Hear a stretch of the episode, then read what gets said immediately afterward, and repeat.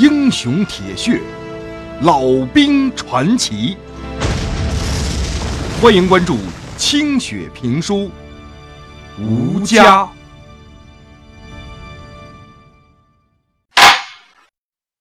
上回书说到，老旦的儿子谢有盼被右派班主任白皙那骇人听闻、令人耳目一新的历史观点给雷翻了之后啊，当天晚上正独自一个人在教室里边晚自习用功呢，就听到门外头啊，有人在吟诵一首苍凉的古体诗词《忆秦娥》。谢有派合上书，拉开门一看，果然是班主任白皙，正在月光下抽烟踱步，对着一弯新月若有所思呢。白老师，这么晚了，您还在备课呀？啊，啊，谢有派啊，还在用功啊？我这哪是备课呀？睡不着，出来走走。这首《忆秦娥》是谁写的？慷慨大气当中还透着沉郁苍凉。哦，是我写的，前几年在内蒙考察工作的时候做的。刚才看见月亮，就忍不住念出来了。谢有盼看着白皙，发现他的微笑居然挺有感染力的。在他的面前，自己。总像是一个局促的孩子，满身的激情和抱负竟然会变得不轻不重，没了踪影。他已经意识到，自己今天白天在课堂上对白老师的提问，更像是一种刻意的发难。可自己也说不清楚这样做到底有什么目的。而现在。面对着白老师，一切又都平静了。谢有盼欲言又止，不知道该跟这个洞悉世事的右派班主任说些什么。为什么这么想考大学呀？不走你父亲的路？我不想，他他也不让。哦。这倒很少见呢，很少有军人家庭不喜欢儿子当兵的。我哥哥去了朝鲜，这事儿我知道，校长和我说了，他是从学校直接参军的，学生档案还在这儿呢。他直到现在也没有消息，部队说他被敌人俘虏了，叛徒。谢有盼一提这事儿就咬牙切齿。一低头，狠狠的把脚边的一粒石头子儿给踢飞了。他是被俘，又不是叛变，你怎么认为他是叛徒啊？志愿军好像被俘了上万人，你怎么能这么责备他呢？我爹原本就反对他去参军，他咬牙切齿的非去不可，走的时候跟全家人都不打招呼。我爹我娘为他不知道担了多少心，去了就去了。没为家人增光不说，第一次打仗就被俘虏，他也真举得了手，这让我爹怎么抬头啊？打了半辈子仗，从来没有稀松过，儿子竟然是个孬种。这，不是你的真心话吧？白皙说着，吐出了一口烟。谢有盼听了这句话，顿时呆在原地。不动了。他强烈的感受到，白皙身上那股智慧的力量，正透过青色的烟雾朝自己压来。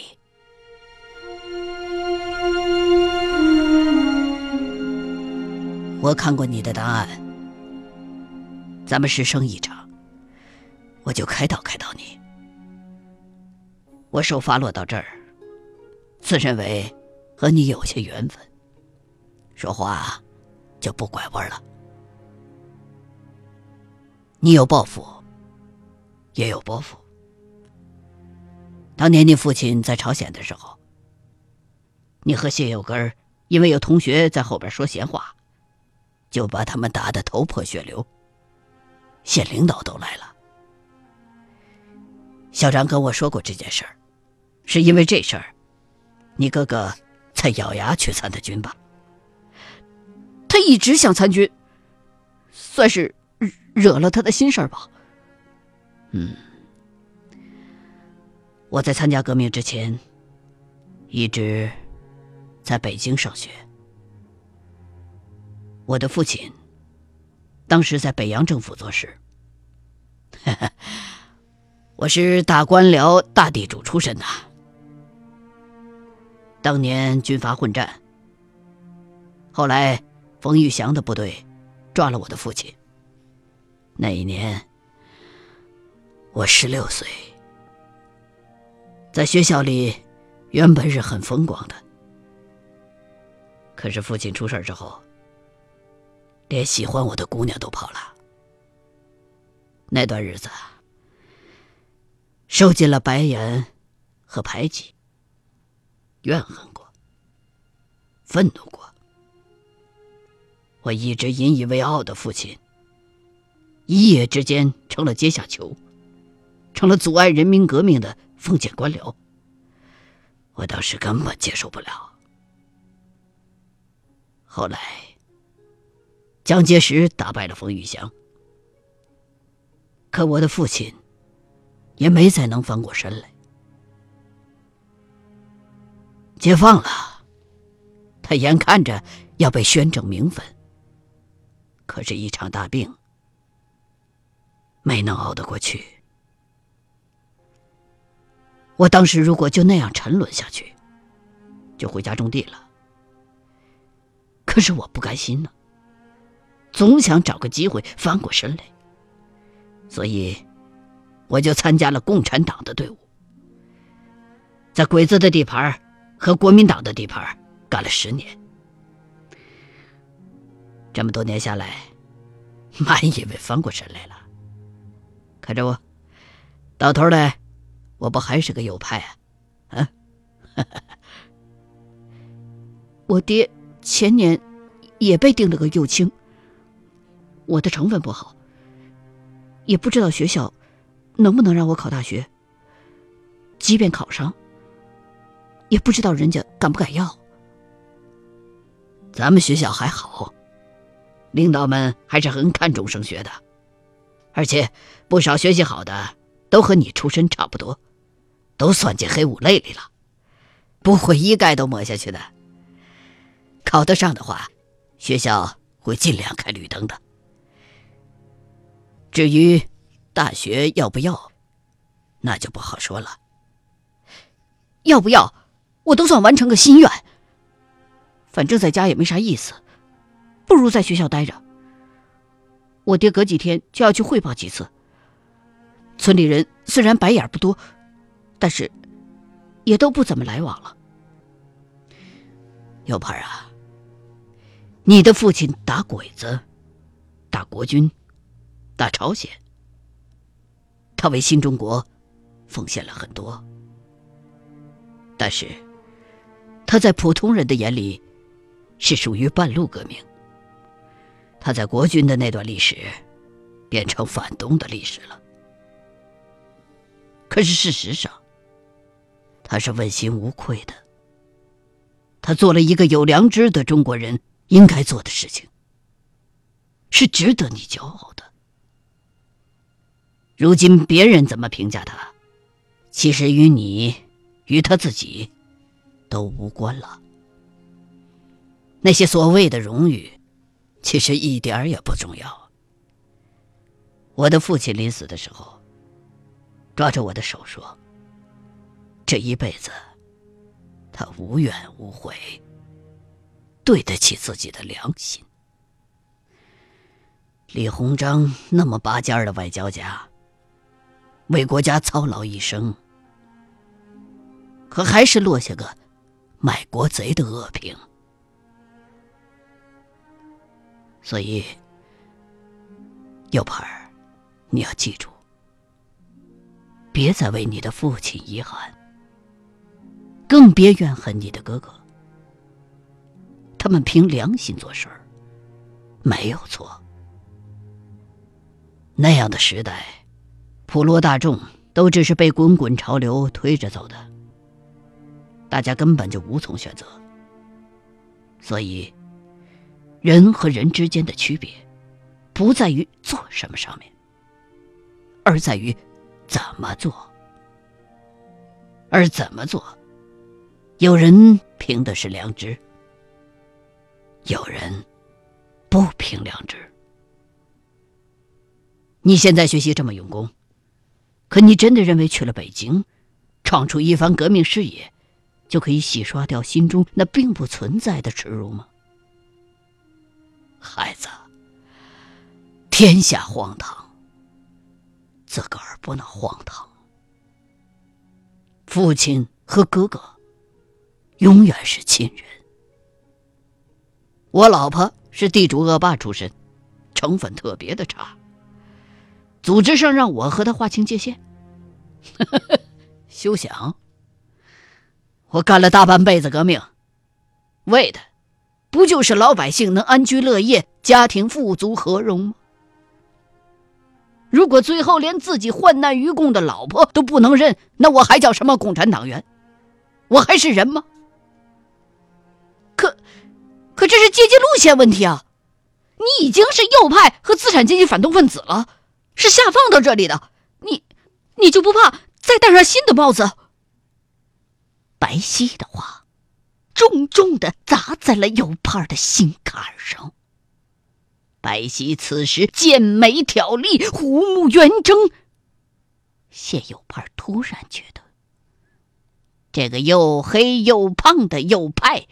在年轻时，一定是一个风流倜傥的魅力青年。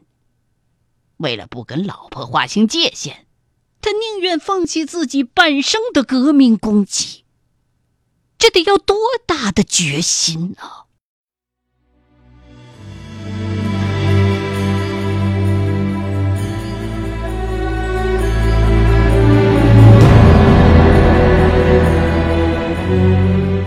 帽子多一个两顶的，不算啥；摘不摘，也不算啥。人们太希望国家快速发展，迎头赶上。党中央和毛主席的初衷是好的，可是，一味的求快，就容易违背规律，就会摔大跟头。不能再犯苏联的错误。右派儿，你有抱负是好的，但是抱负不能用偏激的方式实现。不管做什么，都不要违背自己的良心。我问你，你有没有想过和你的父亲决裂？白白老师。我，我并不是怪他们，我我自己也说不清楚。我是想过和他决裂，但但是，当当然不忍心。我真的想考上大学，离开这里，到北京，去闯一片天地，改变一下自己，也给我家带来点好的影响。留在这县城里边。也没有前途。谢有盼十分的惊讶，这个白皙为什么能看透自己的心呢？这些个想法自己都似是而非的，怎么白皙一说出来就有醍醐灌顶的感觉呢？被这样一个睿智的人看透内心，谢有盼的心里浮起了一阵惊慌。赶忙把话题给挪开了。有盼啊，你要记住，你的父亲是个英雄，在国民党他是英雄，在共产党里他也是英雄，因为。他是中华民族的英雄。不管他在这混乱的当时受到什么样的批判，历史终归会给他一个公正的评价。时间会让人们清醒的。你的父亲可能并没有意识到他自己的伟大，他可能只认为他所做的一切其实只是为他的一己之家。现在你长大了，有了自己的想法，争取上进，这自然是好事。可是，如果因此要同亲人决裂，才能够换来自己的地位和荣耀，那么，终归有一天，你会发现，你的所有的成就，全都一文不值，因为你在得到这些浮华的东西的时候，却失去了最宝贵的东西——人性。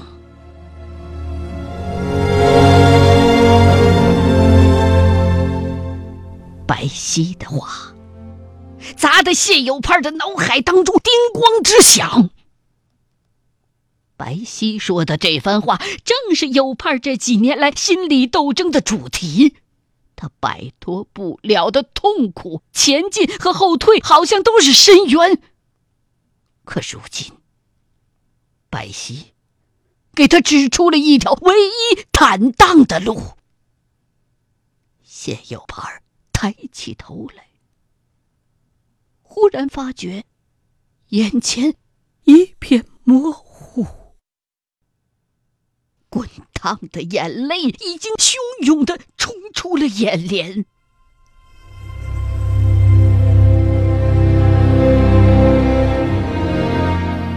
白老师，我听你的，我这些年都白学了，肯定让我爹妈寒心了。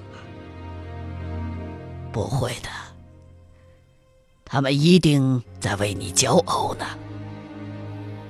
你的学习好，他们就可以看到希望。别让他们失望。我想考到北京去，闯个天地出来，回过头来就能照顾他们。这很好啊。你想考什么学校啊？我心里没谱。原来想考北大，可是太难了，在咱们这儿招生的北京重点院校，也好像并不多。太拔尖的学校，还是要谨慎点儿。咱们县一中教学水平有限，以你的成绩和悟性，在这儿是一流的。放到全区就不好说了。瞄着北大的这种重点，有些冒险。我建议你。试试北京法律学院。他们建校时间短，老校长钱瑞生还是我父亲的童年呢，只不过也被打成右派了。在那儿，我还有两个昔日的同窗，一个是教导主任，一个是副校长。上回我去北京，他们还问我能不能去讲课呢。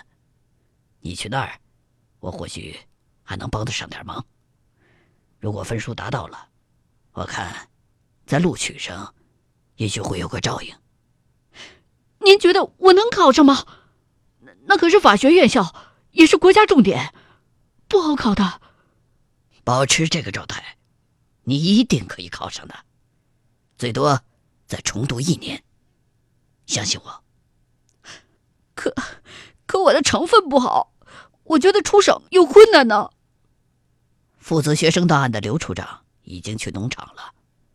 我记得你的履历上写的还是革命军人，好像并没有改过来。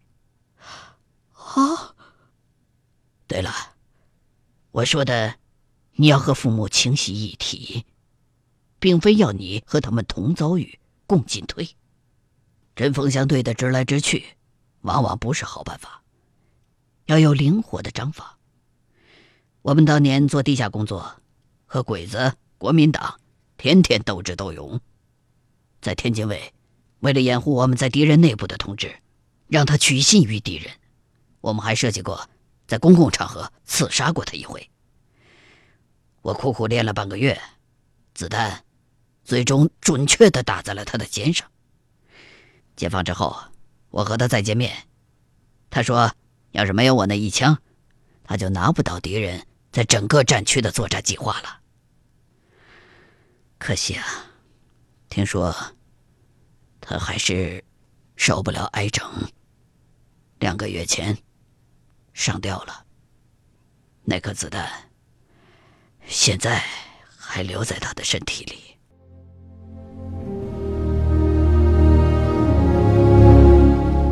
说到这儿，白皙背转过身去，静静的仰望着天空。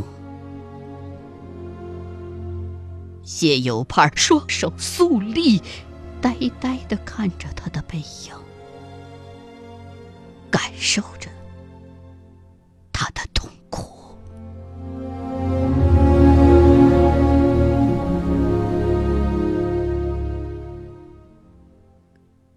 欲知后事如何，欢迎各位继续收听清雪评书《吴家》。